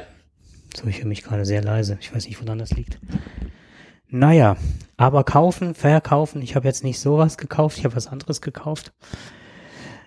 Also eine Sache habe ich gekauft, eine Sache möchte ich gerne kaufen. Ich habe mir einen Zhiyun Gimbal 4 gekauft. Das, Okay. das ist jetzt kein, kein Apple-Gerät, ne? Das ist auch kein Massagestab oder sonst was. Auch Ich wollte das jetzt nicht so deutlich ich sagen. dir an deinen Lippen ges- angesehen, dass du sowas sagen wolltest. Ich habe dir eben einen Film gezeigt, ne? Der sah ja schon ein bisschen so aus, als wäre das ein Werbefilm von aus einem Urlaubsgebiet, ne? Ja, sah schon sehr nett aus. Also sehr erholsam. Sehr erholsam, genau. Mich begeistert das Teil und zwar ist das für alle möglichen Handyarten geeignet. Das ist, ähm, ja, das kennt man normalerweise aus dem Filmgeschäft. Das ist so eine Steadicam. Hast du das schon mal gesehen? Wenn die diese, die laufen und laufen mit den, ähm, ähm, mit den Schauspielern mit, wenn die, was weiß ich, rennen. Und das Bild bleibt stabil in sich. Das heißt, die Kamera ist so gelagert, du kannst gegen den Typen hauen und trotzdem bleibt die Kamera immer positioniert. Und das ist so, so, so ein Selfie-Stick, also ein Idioten-Stick im Grunde. Allerdings ist der Motor gesteuert. Das Mhm. heißt, den hältst du und den richtest du auf was aus. Und dann kannst du, was weiß ich, mit einem Drehrad ranzoomen, wegzoomen. Und der bleibt immer konstant auf diese Person gerichtet. Und dann kannst du mitgehen. Du kannst aber auch joggen. Selbst beim Joggen siehst du nicht, dass das Bild verwackelt. Und das war ja eben an diesem Boot, was ich dir gezeigt habe, was da im, vom, im Hafen lag. Das war ja wirklich, als würde man mit dem Zug daran vorbeifahren. Ne? Und man sah halt auch, wie die wie der Weg so ein bisschen gebogen war man so um das Schiff praktisch rumging. Und das macht das Teil automatisch. Die Kamera verwackelt nicht, das sind drei Motoren, die ganzen Achsen sind so ausgesteuert mit Motoren, dass das automatisch mal ausgleicht. Genau, das richtige Geschenk für den Uropa. Wenn der fotografiert, ist auch alles verwackelt. Das liegt aber an, Hier, Opa, komm. Halt aber selbst den Tremor. genau. Mit dem Tremor. Brrr. Ja, hast du, kannst du Tremor haben, wie du willst, da passiert nichts, ne? Opa hat wieder, Opa hat wieder fotografiert. Und das, was ich da so irre dran finde, ist halt die Software. Du hast dann halt, ähm, du hast unten so, so ein Stativ, so ein Mini-Stativ kannst du da anschrauben. Oder du kannst auch dir eine, äh, eine Gewindestange machen, was weiß ich, von mehreren Metern und dann kannst du wirklich aus der Luft filmen und alles. Du hast ähm, auf dem Kameradisplay, wenn du mir gegenüber sitzt, dann mache ich dir ein, mit dem Finger kann ich dann so ein Feld aufziehen, dann bist du immer in der Mitte und egal was du machst, äh, die Kamera verfolgt dich halt dann, ne? Also der hat dich immer im Fokus und stellt immer auf dich scharf. Ja. Du kannst ähm, Panoramafotos machen, du kannst Zeitraffer-Sachen machen, du kannst auch diese Lichteffekte, wo du schon fotografisch schon was drauf haben musst, mit Blende und Öffnung und Zeit und so, das macht das alles automatisch. Du kannst Wegepunkte eingeben im Zeitraffer oder überhaupt Wegepunkte, dass du sagst, so du bist, äh, hast jetzt ein, ein Bergpanorama und sagst jetzt, da hinten möchte ich gerne anfangen und da möchte ich gerne aufhören mit dem Film, dann gibst du die Wegepunkte vor, aber nicht nur in der horizontalen, sondern auch in der vertikalen Mhm. du kannst dann so Effekt machen, dass du dich scharf machst, also scharf stellst, ne, scharf bist du, und dann gehst du weg und drehst, aber die Kamera zoomt dich wieder ran. Das heißt, du bleibst immer in der vollen Größe, aber der Hintergrund geht weg oder der Hintergrund kommt ran. Also so ganz filmisch äh, relevante Sachen. Und das alles halt für knapp über 100 Euro. Ne? Ja, es hört sich irgendwie teurer an, was du da gerade erzählt hast. Das ist halt, das ist so ein chinesisches Teil, weil diese ganzen normalen Sticks, die das machen, die kosten. Dann gehst du jetzt also unter die Hobby-Videografen. Ich habe ja in der Schule für mich halt ganz viel und das fand ich fand ich immer faszinierend. Und halt so kleine Filme oder so mache ich ja regelmäßig, gerade für die Schule halt auch. Was ich ganz spannend finde, du hattest gerade angesprochen, ähm, die Drohnen. Die haben ja, die entsprechend mit Kameras ausgestattet sind. Ich hatte letztens, habe ich das beobachtet, da waren zwei junge Männer, die ähm, waren an so einem, ähm, ja, das ist so ein Feldstück, also ein kleines Feldstück ist das eigentlich im Wald. Und ähm, ist aber groß genug, um, ja, ich sag mal, solche Drohnen da zu testen. Ist jetzt, ich, ich fand es nicht ganz so gut, gerade wegen der Tiere, weil die Dinger machen schon wirklich Krach. Ähm, aber was mich wirklich fasziniert hat, wie die mit diesen Teilen umgegangen sind. Die Teile waren ja nicht sehr groß, die waren ja so groß wie so ein, äh, normaler Essteller ungefähr. Aber was die damit gemacht haben, das war schon phänomenal. Also das hätte ich nicht für möglich gehalten. Die sind so schnell, diese Teile. Also die konntest du kaum verfolgen. Wie Libellen sind die. Mhm. Die, gehen, die haben die nach oben gesteuert, äh, so 10, 20 Meter nach oben, haben die fallen lassen. Also dann sind die runtergepurzelt und so einen halben Meter oder so zwei, oder ja gut, vielleicht zwei Meter über dem Boden, haben die die wieder aufgefangen und dann sind die zentimetermäßig, sind die über den Boden geglitten. Und äh, teilweise sind die zwischen den Bäumen, also im Wald, sind der, und die hatten dann so große Brillen auf, wie diese 3D-Brillen. Die konnten- FPV-Brillen. hm? ja, genau. Die konnten also alles verfolgen, was diese Teile quasi mit aufgenommen haben. Mhm. Und die haben sich damit den Kick gegeben. Ja, du, du fliegst ja dann durch die Gegend und mit einer irren Geschwindigkeit. Ich glaube, ich wäre umgekippt. Das hätte ich gar nicht beobachten können. Mhm. Aber ähm, das, das sah schon klasse aus. Also was sie damit gemacht haben, sah schon klasse aus. Und ich glaube, das, was sie da gesehen haben, das sah auch nicht schlechter aus. Also vor allem so durch den Wald zu fliegen, das sah Mhm. aus wie Star Wars, ne? Ja. Teil 1. Das Tolle an der Sache ist mittlerweile sind ähm, die neuen, die, also DJI ist ein ganz großer Hersteller und ich gucke seit einem Jahr, gucke ich, ähm, versuche ich mir so eine Drohne zusammenzusparen, weil die sind ja auch, okay, die sind erschwinglich, ne? Aber trotzdem ist es für den Alltag so für mal nebenbei, möchte ich mir so ein Teil halt auch mal irgendwann ansparen. Und auch gerade wegen des Filmischen, weil die haben 4K-Auflösung. Die meisten Fernseher, also ich besitze keinen 4K-Fernseher von der Auflösung her. Und ähm, was die mittlerweile alles können, die haben Sensoren nach vorne, nach hinten, die fliegen gegen, wenn die auf dich zufliegen, die fliegen dich nicht um, weil die vorher stoppen und dann ausweichen. Du kannst, was weiß ich, wenn du, was weiß ich, einen Kölner Dom oder sowas hast, den darfst du natürlich nicht anfliegen. also du hast mittlerweile so Handy-Apps, das sind diese Flugverbotszonen, die lädst du ein, damit fliegst du halt auch nicht beim Kernkraftwerk oder militärische Anlage, sondern die stoppen und fliegen halt nur bis dahin, wo sie dürfen und dann wieder zurück oder so. Die haben teilweise zwischen vier und sieben Kilometer Reichweite, diese Teile. Mhm. Und die steuerst du, je nachdem welche du hast, steuerst du die über Google Maps. Da kannst du Wegepunkte angeben und dann fliegen die halt diese Wegepunkte ab. Die haben diesen Verfolgungsmodus. Die lassen dich nicht aus dem Auge. Wenn du joggst, Fahrrad fährst oder Ski fährst, das machen ganz viele Leute, die auch äh, im Skigebieten tolle Videofilme von sich machen lassen möchten. Ne? Ähm, wo du vorher, was weiß ich, damals der Burg, da kannst du dich noch dran erinnern, wenn er da Feuer und Eis oder so. Ja, genau. Das kann jeder mittlerweile selber machen. Früher war das halt ein Riesenaufwand mit Hubschraubern und so. Das machst du heute mit so einer Mini-Drohne, ne? Die, können- die können dich verfolgen, die können dich umkreisen. Du kannst zum Beispiel zu einem Turm sagen, hier im Kölner Dom, dass du sagst, so, du fliegst bis äh, 10 Meter da drüber und dann über den Kreis du in einem Abstand von so und vier Metern den ganzen Dom. Und dann fliegt dir die Runde ab, ne? Das ist also, also die können fast alles, ne? Was kostet so etwas? Äh, die Mavic Spark, das ist eine ganz kleine, die, da brauchst du noch nicht mal ein Handy oder eine, die kannst du auch über Gesten steuern, die reagiert auf dich mit Gesten, die kostet 400. Die Mavic Air, die neue von DJI, kostet 800 und ähm, die Mavic Pro, die kostet knapp über 1000. Gibt's denn auch einen dabei, so nach dem Motto, mich kriegst du nicht kaputt, auch wenn du doof bist? Ich würde sagen, die sind schon relativ nah dran. Ja. Ja, und die, die ich mir jetzt einfach nur zum Rumspielen, also die sind, die haben auch diesen Gimbal. Das heißt, wenn du damit fliegst, haben die eine Dreiachsen. Da ist die Kamera 4K-Kamera, also was du jetzt von Canon, äh, Nikon oder sonst was, also Sony hast, ne? Solch einen Teil haben die verbaut. Und ähm, das ist auch über diesen Gimbal gelagert, über einen Dreiachsen-Gimbal mit Motor ausgeglichen. Du hast da ganz smooth Aufnahmen. Du siehst also nicht, dass du in der Luft unter, mit so einer Drohne unterwegs bist, ne? Mhm. Und die fliegen zwischen 60 und 70 Stundenkilometer schnell. Ja, die waren jedenfalls. Im Sportmodus halt. Mhm. Ja, also heißt sparen. Und das heißt, eine gute Versicherung haben, ne? Ja, das ist nicht ganz so einfach. Mhm. Es gibt nur ganz wenige Drohnenversicherer. Mhm. Ja, es, es gibt ja entsprechende ähm, Bedingungseinschlüsse, gibt es ja, kann man über die Privathaftpflicht machen.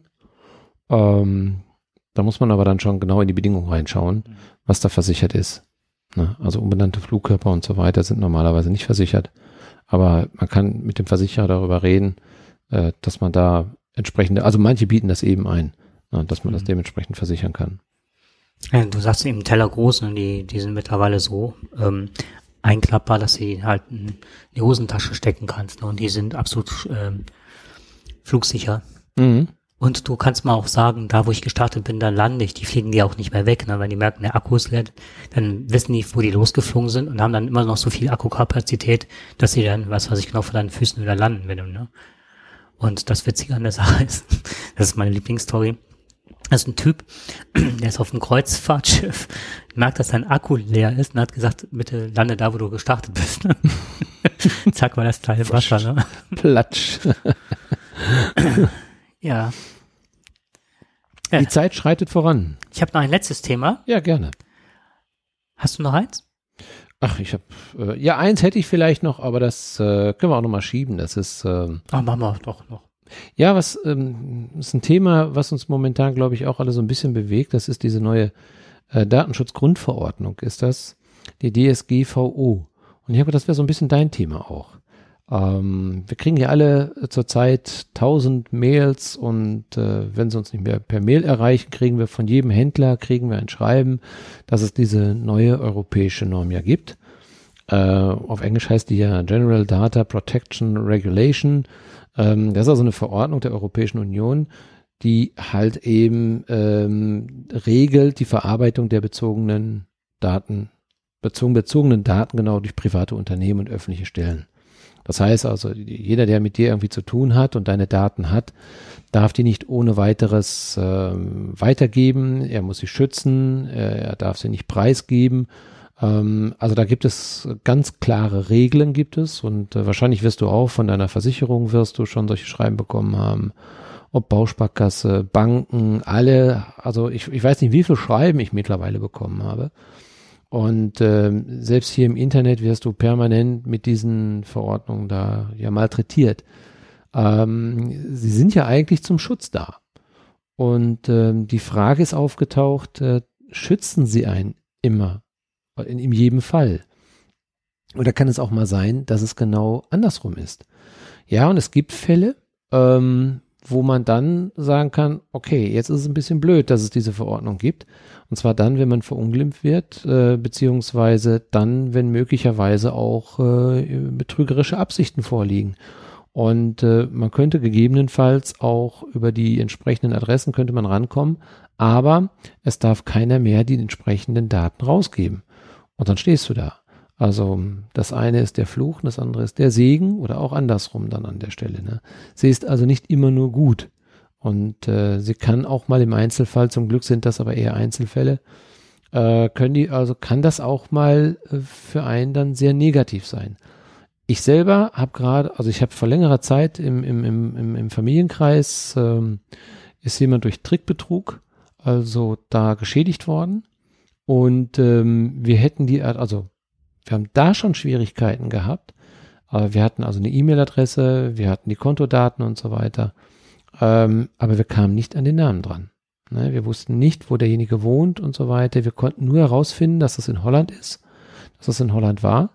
Ähm, dass äh, Trickbetrügereien sind, dass die, also hier, die kommen ja rüber aus Holland, äh, haben also verkaufen etwas, was aber nicht dem entspricht, was äh, das Markenzeichen hergibt. Die sind gefaked und äh, kassieren dafür sehr, sehr viel Geld. Und gerade ältere Menschen, die sagen natürlich, oh, ich möchte meinen Enkelkindern gerne was schenken, finde das toll, ja, das kaufe ich dann. Ne? Und am Ende des Tages ist es einfach nur chinesische Billigware, die sofort kaputt geht, wenn man sie nur anschaut. Und äh, sie haben es als äh, absolutes Sonderangebot und Schnäppchen verkauft. Das ist dann äh, sehr ärgerlich, ist das dann, aber das ist keine neue Masche. Und dann kommt man nicht an die Leute heran. Ja, auch wenn man da die entsprechenden Stellen kennt, keine Chance. Ja. Der Name muss geschützt werden. Auch wenn es ein Verbrecher ist oder für Betrüger ist. Du hast also keine Möglichkeiten. Auch über eine Strafanzeige nicht. Du kriegst das erstmal nicht raus. Also du musst schon wirklich gute Gründe haben, um dann wirklich daran zu kommen. Aber es ist doch der eigentliche Grund, dass du halt an Daten kommst, dass du gesichert wirst. Aber nicht, dass du, naja, da hatte der Staat es wohl in Bayern anders gehandhabt. Das erwähne ich mal ganz kurz, bevor ich auf mein eigenes, eigentliches Thema komme. Das hat mich nämlich wirklich geärgert, weil jetzt immer, hier sind wir nochmal politisch, es wird ja immer gesagt hier, ähm, es ist ja alles so schlimm geworden, wir haben ja noch nie so sicher gelebt wie aktuell. Nur die meisten Leute nehmen das nicht wahr. Die wenigsten Verbrechen, die wenigsten Autounfälle, alles nur permanent rückläufig. Und aber das äh, Polizeigesetz in Bayern hat sich ja so massiv verschärft und jetzt in NRW sind es auch dabei.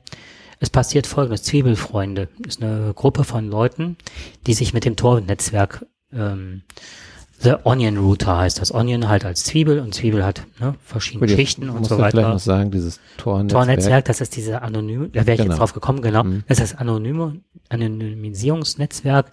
Die meisten kennen das als Darknet und Darknet Genau. ist gefährlich mit Waffen und Drogen und Por Kinderpornografie. Alles richtig, ne? Da tummeln sich auch äh, schwarze Schafe. Aber du kannst auch ganz normale Anfragen halten, ähnlich wie bei Google oder andere Suchmaschinen. genau. Kannst du da ganz normal nachfragen. Du willst einfach nur nicht, dass dich jeder, dass jeder erkennt, wo du gerade, ob du jetzt nach einer Waschmaschine guckst oder sonst In irgendwas. erster Linie ist das für Journalisten in Krisengebieten oder Ja. Erdogan oder sonst was. Wenn ich da äh, irgendeiner Behörde was mitteile oder hier in Deutschland, ne, so, ein äh, Whistleblower, die benutzen das alle und sag hier, ich bin gefährdet, aber ihr müsst wissen, Erdo- Erdogan hat das und das vor. Wenn ich das jetzt sage, bin ich nicht mehr irgendwann am Leben. Also mache ich das über diesen Weg. Ist Entschuldigung, in erster Linie für Journalisten gedacht gewesen. So, ganz schnell erzählt, die Zwiebelfreunde, deswegen Onion Router, Tor-Netzwerk, sind ähm, vom CCC, also vom Chaos kommt von den Hacker, ne, aber sind auch immer bereit gewesen und haben der Polizei sehr oft Hinweise gegeben. Bei verbrecherischen Sachen haben denen geholfen, haben denen, haben die auch unterwiesen, haben als Zeugen ausgesagt. Also sie waren immer sehr staatskonform. Also jetzt nicht, dass sie sich angebietet haben oder sonst was, aber die waren auch in den Tagesthemen oder sonst was, wenn es zu netzpolitischen Themen sich geäußert. Und man hat immer gerne auf sie zugegriffen. Jetzt erfolgte auch nochmal ein Zugriff, und zwar folgendes. Es gibt, jetzt finde ich leider nicht den Namen, es gibt eine, einen, wohl eine, einen E-Mail-Provider, wer auch immer das ist, ich, wenn ich das richtig verstanden habe, ist der so, dass der kostenlos ist, aber man kann da Hand hin spenden und der ist sehr sicher und ne, datenschutzkonform und so weiter. Und diese Zwiebelfreunde, weil die das unterstützen wollen, halt mit diesem offenen Gedanken, ne, dass man auch alles einsehen kann und so weiter. Also jetzt ähm, den Quellcode und so, dass er nicht spioniert wird und so weiter, haben gesagt, das passt halt ganz gut zu uns und sind dann hingegangen, haben gesagt, okay, das spenden wir. Soweit Fakt. Jetzt kommt die Polizei an und durchsucht die Räume der Leute und sagt, ihr seid Zeugen, weil ihr spendet für diesen, für diesen E-Mail-Server. Das ist so, als würde die Telekom sagen, du brauchst nichts mehr zu zahlen, Dirk, aber du kannst spenden. Dann spendest du da, dann bist du da geführt bei der Telekom. Mehr nicht. Jetzt kriegst du plötzlich eine Hausdurchsuchung, wie denen das passiert ist, weil es gibt irgendeine linke Organisation, die hat gegen die AfD aufgerufen zum politischen Widerstand und haben ganz schwach im Grauzonenbereich die Leute dazu aufgefordert, Straftaten zu begehen. Also jetzt nicht äh, irgendwelche Leute anzugreifen oder sonst was, aber blockieren, ne? also so Sitzblockaden, alles, was schon als Straftat gewertet wird. Jetzt werden, wird, jetzt werden die Leute nicht gefragt hier, äh, was macht ihr oder unterstützt ihr die? Oder seid ihr sondern sagt, ihr seid Zeugen.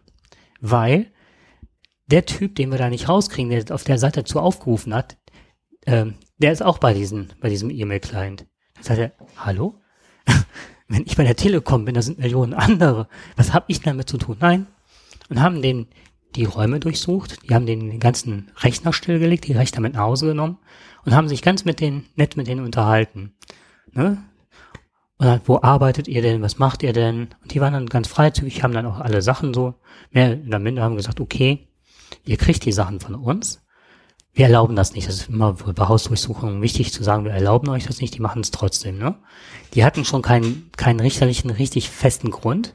Das war alles nicht rechtens, was die gemacht haben. Und als sie fertig waren mit der Hausdurchsuchung, obwohl das Zeugen waren, haben die dann zu denen gesagt, hört mal, wir wissen, wer euer Arbeitgeber ist. Wenn ihr jetzt was von an die Presse gibt, dann wart ihr längste Zeit bei eurem Arbeitgeber, dann werden wir dem mitteilen, was ihr hier macht. Dann sagt ihr, Das ist ja schon ganz üble Erpressung, ist das ja. ja. Und Zwiebelfreunde. Und das ist wohl nicht nur im süddeutschen Raum, sondern auch, glaube ich, in Dortmund passiert. Da war ich mir aber jetzt nicht so sicher. Aber was ist denn jetzt der eigentliche Hintergrund? Warum? Das kann man jetzt spekulieren. Die Polizei, das, äh, die gehen davon aus, dass die Polizei, weil die die nicht richtig kontrollieren können, Hm. weil die so freigeistig sind, ja, aber sie arbeiten doch auch mit denen zusammen. Ich Ja, das meine, die ist- müssen doch, die müssen doch wissen, dass sie damit mit so einer Aktion möglicherweise äh, wichtige Informanten auch verprellen, die in ganz wichtigen Fragen äh, helfen können. Das war so, so ein Silberrückengehabe. Mal kurz zeigen, wer hier das Sagen hat, mal kurz einschüchtern. So, das ist so meine Interpretation. Und halt, wir haben jetzt das neue Polizeigesetz. Und das sind Dinge, die wir jetzt machen können. Obwohl es trotzdem nicht rechts, Hm. rechtsstaatlich war. Das hat Ja, mich, das wollte einer Muskel spielen lassen. ja, aber das ist an mehreren Stellen passiert und das ist gerade das, was mich auch vor dem Hintergrund der AfD und dem Rechtsruck in der CSU sehr, ähm, also wir, das sind so die ersten Zeichen, dass man nicht großartig über die Türkei lästern kann, wenn sowas in Deutschland passiert. Das ist richtig. Da, äh, das ist dann sonst also eine gewisse Scheinheiligkeit, die wir an den Tag legen. Mhm. Wir dürfen nicht mit äh, Fingern auf andere zeigen, wenn wir es in unseren eigenen Reihen nicht besser machen können. Und als Also eine Zeuge gewisse wirklich- Rechtsstaatlichkeit sollte schon gewahrt werden. Mhm. Gut, ich meine, vielleicht gab es ja einen guter Grund, dafür müsste man natürlich ein paar äh, Informationen mehr wissen, aber das hört sich jetzt nun wirklich eher nach Muskelspiel an. Ne? Das war Mhm. alles, was, ne, die haben alles offengelegt und haben gesagt, und die kriegen die Rechner nicht wieder. Das heißt, die Leute sind darauf angewiesen, weil es ganz viele dieser Freaks halt auch, ähm, ja, die machen, sind oftmals in, in der Sicherheitsbranche tätig. Das heißt, die arbeiten bei Firmen und hacken die Firmen, damit die sich besser absichern können und so weiter. Und wenn da die ganzen Daten, die ganzen Rechner, an welche Daten die alles rankommen, die auch geheim sind im Grunde, ne? Das ist auch nicht ohne. Ja, Das ist, äh, so kann ein Staat manchmal auch reagieren. Gut, wir wissen natürlich nicht, was die Hintergründe da wirklich sind. Vielleicht gab es auch andere Hintergründe dazu. Aber sowas lässt sich sicherlich auch anders regeln. Mhm. Also ich gehe jetzt äh, bei all dem, was ich gelesen habe, na, also das ist nicht der einzige Artikel, den ich gelesen Ja. habe, das habe ich mir jetzt halt. Hast du das Gefühl, dass es ähm, da eher eine Verschärfung gibt? Oder ja, definitiv. Das ist so das, warum Das ich das auch anspreche Ja. heute. dass so eine, ähm, ja, so eine Tendenz entsteht, dass man solchen Leuten ein bisschen die Handschellen anlegen möchte? Ja, und darüber zeigt so, ihr seid nicht mehr so frei, wie ihr vorher wart. Mhm. Ne? Genau. Und hier dieses Whistleblower-Tum, das wird halt jetzt auch an die Kette. Meinst du, das könnte eventuell an unseren Innenminister liegen, oder? Davon gehe ich schwer aus, weil das ja ein, C weil es ein CSU-Gesetz ist, ne? Ja. Tja, gut, das äh, äh, könnte man ja fast ahnen. Ne? Mhm. Wir werden es verfolgen. Mit Sicherheit. Naja, Genau. Ja, ich denke, wir sind. ja, mein letztes Thema wäre ich jetzt nicht mehr. Achso, du hast noch ein Thema. Nein, hau raus, komm. Fünf Minuten dann ist durch. Ähm, ich kann mir kein Wohnmobil leisten, bin aber totaler Fan davon, weil ich ähm, Das, da bist du, glaube ich, in guter Gesellschaft. und jetzt äh, haben, als wir jetzt in Holland waren, haben wir uns dann überlegt, mein Gott, ehe wir uns ein Wohnmobil leisten können und ansparen und so weiter, das dauert. Und hin und her überlegt und ne, alles Mögliche. Und dann ist uns eine Idee gekommen, die ich hammermäßig finde. Wir werden uns ein Dachzelt kaufen fürs Auto. Ja, das äh, sieht witzig aus. Ich habe das schon gesehen. Das ist nicht schlecht. Genau, und dann äh, habe ich wir hin und her überlegt und ich war mal so begeistert von diesen ähm, Achtschalen. Das ist so wie eine Thule-Box, die kennt man so landläufig. Die kannst dann hochkurbeln und innerhalb von zwei Minuten, wirklich nicht länger, hast du dann ein Zelt, da ist eine Matratze drin, da ist eine Lichtanlage drin, da, äh, Anschluss an, an Zündanlage vom Auto mit, mit äh, Voltmesser und allem möglichen Kram, also super ausgestattet. Was sehr sympathisch ist. Kurbelst hoch, stellst dich auf einen Campingplatz oder sonst wo hin und fährst am nächsten Tag. Kannst überall Das ist hin. zumindest eine günstige Alternative. Eine günstige Alternative. den Einstieg zu haben. Genau, und auch Ja. zu sehen, ob man. Aber wär's was da nicht mit einem kleinen Wohnwagen? Wenn Ich, ich sehe Nee, immer gar wieder, nicht. Ich finde das, auch- finde das auch nicht schlecht, so einen kleinen Wohnwagen, den man dann, äh, die sind ja so re relativ klein. Ja, aber bei Städtetouren oder sonst was, wenn man dann in die Stadt will oder so. Ja gut, du musst immer einen Platz finden, wo du das abstellen kannst. Ne? Du hast natürlich Und, recht. Und jetzt habe ich, äh, haben wir eine Sache gesehen. Ja, der Nachteil an diesen Hartschalen-Teilen äh, sind. Ähm, ich hatte das gesehen, dass die irgendwie 2000 kosten. So. Das ist aber ein China-Import und da bin ich mir nicht Mhm. sicher. Und die von diesen, oh, wie heißen, wie heißt der, Bu- Bugatti oder keine Ahnung, ist ja jetzt auch egal. Ähm, die kosten um die 5000 zwischen, also du kannst zwischen drei Ja, und hatte ich mir schon fast 5000 gedacht. kannst du da Also in der Größenordnung wird das mit Sicherheit liegen. Und ähm, was wir jetzt gesehen haben, da äh, bist du so zwischen 800.000, 1500 Euro bist du dabei. Und das sind, ist ähm, Alu, das muss man sich vorstellen wie so ein Ziehharmonika, ne? Das ist befestigt mit, einem, ähm, mit einem Schutz. Machst einen Reißverschluss draus, dann kannst du das an einer Lasche rausziehen wie in einer Gardinenstange. So, dann hast du den Schutz abgezogen und dann hast, ist da, sind da zwei Aluböden einer fest montiert auf dem Auto, das andere liegt dann drauf, wie halt wie bei einer Ziehharmonika, und dann klappst du das halt mit dieser Aluleiter auf und steckst zwei Zeltstangen für den Eingang rein. Und die werden nicht in, am Boden montiert, sondern halt am Auto selber, beziehungsweise oben spannt sich das Zelt selber. Das war's. Mhm. YouTube-Video in Originallänge, drei bis fünf Minuten hast das komplette Zelt aufgebaut. Immer wieder üben und dann passt. Genau, und du kannst damit überall stehen, ob Städtetouren, sonst wo. Ja. Und da käme dann da, was wir vor, ich weiß nicht, vor 20, 30 Sendungen vorgestellt haben. Hattest du mal den Reiseführer, erinnerst du dich noch? Ja, Bei Bauernhöfen, Genau. Winzern und so, wo man eine. Nacht übernachten. finde ich wunderbar. Das Und ist das sehr schön. ist dann die Idee, da mal vor Ort zu zelten, Ja. also zu campen. mhm. Das wird, ist das naheliegende Ziel.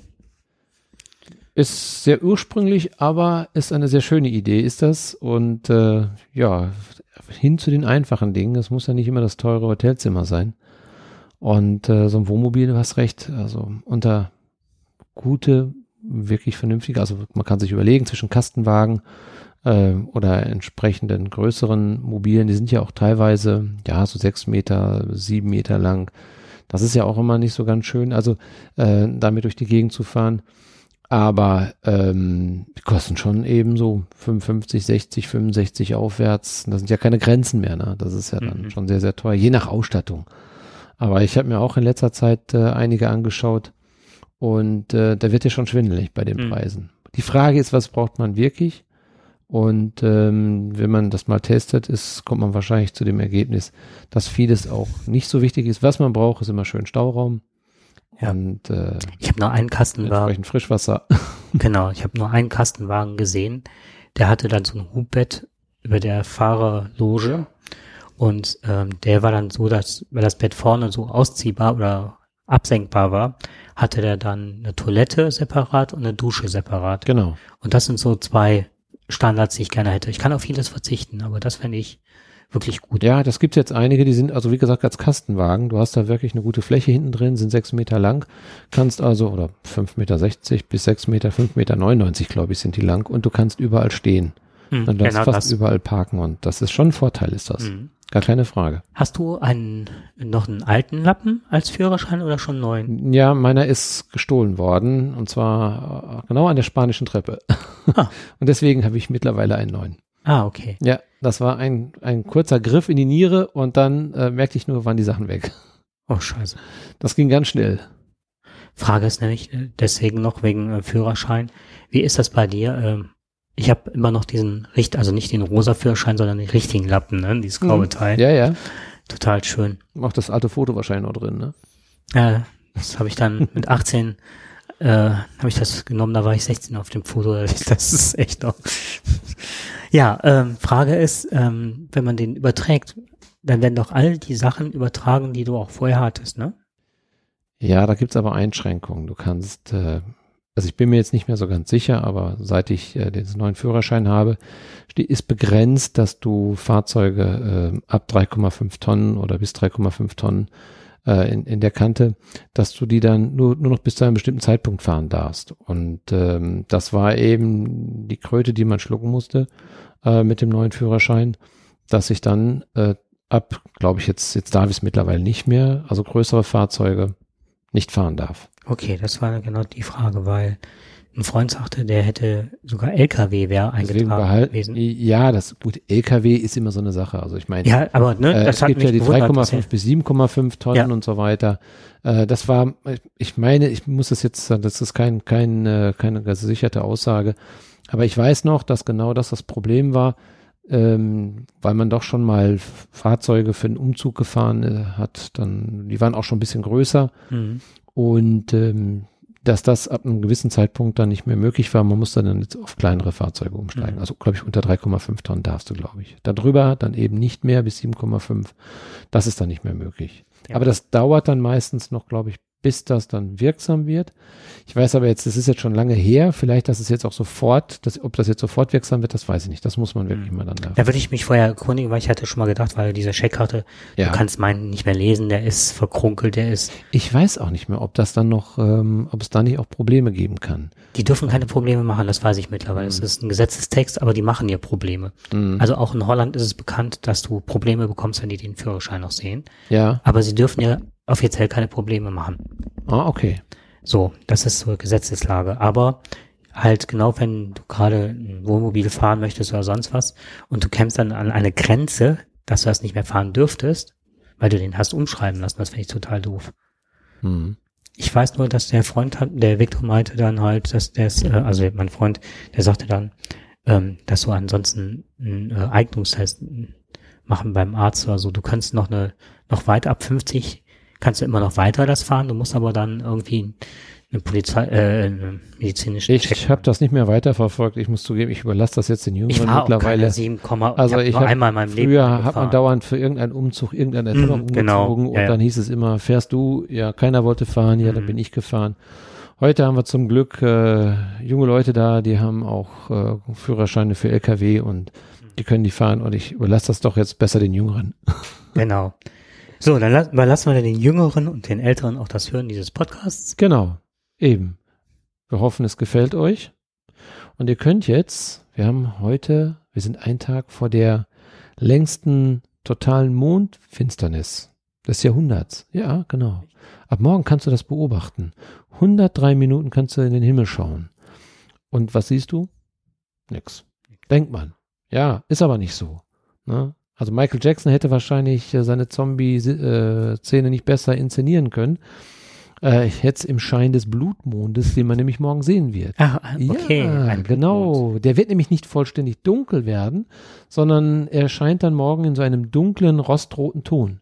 Und das ist wahrscheinlich das Interessante an der ganzen Geschichte. Also sonst ist er dann immer ganz äh, verdeckt gewesen, aber das tut er jetzt nicht. Und äh, die Party steigt also ab 21 Uhr, also auf die Dächer oder Garagen. Ähm, wer aber ein Teleskop hat, der kann dann noch etwas Besonderes sehen, und zwar den Mars. Der Mars kommt ganz nah dran, so nah dran wie selten zuvor ähm, an die Erde. Und das heißt, er wird etwas unterhalb äh, des Mondes erscheinen. Von daher ist es morgen wirklich ganz spektakulär. Wenn wirklich, kannst du wirklich, äh, kannst du Mondfinsternisparty machen. Ist ja Freitagmorgen, der 27.07. Heute haben wir den 26. Ne? Morgen den 27. Also morgen am 27. Auf die Dächer, schaut euch's an.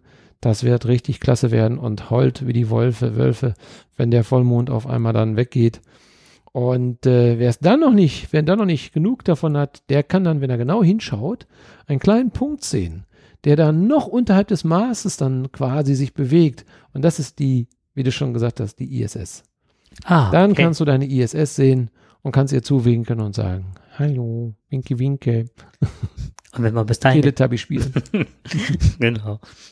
Und wenn wir bis dahin den Podcast veröffentlicht haben und man hat Langeweile, kann man da bei diesem Schauspiel auch noch unseren wunderbaren Podcast hören. Aber all die Millionen Zuhörer, die uns jetzt live zugehört haben, die werden sich äh, daran sofort erinnern und werden sagen, ab morgen aufs Dach. Genau. Oder Pornhub gucken. Nicht mit Trump, bitte keine Bilder. und Putin. Wir waren die Ersten, die Putin damals mit dieser Peitsche, kannst du dich erinnern, als er auf dem Pferd saß? Ja, Das Bild war draußen und wir hatten dann, ja, genau, zack. richtig. Wir waren die Pornhub-Vorläufer. Okay, dann würde ich sagen, Wir wünschen euch einen schönen morgen, Mittag, Abend. Abend, Sonnen, Mond, nee, eine schöne Mondfinsternis. Genau. Ne? Ja, dann nehmt eure Liebsten oder euren Liebsten in den Arm und äh, genießt die wunderschöne Mondfinsternis. In dem Sinne. Tschüss. Tschüss.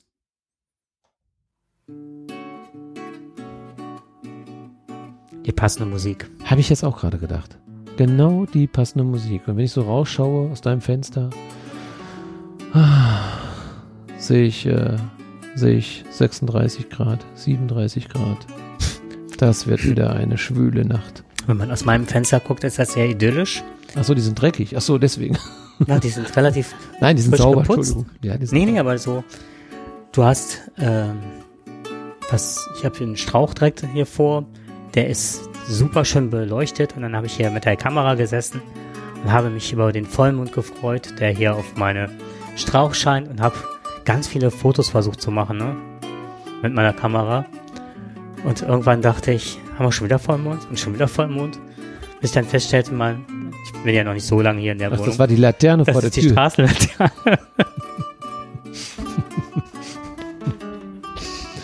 Ja, Nicht viel mit Idylle.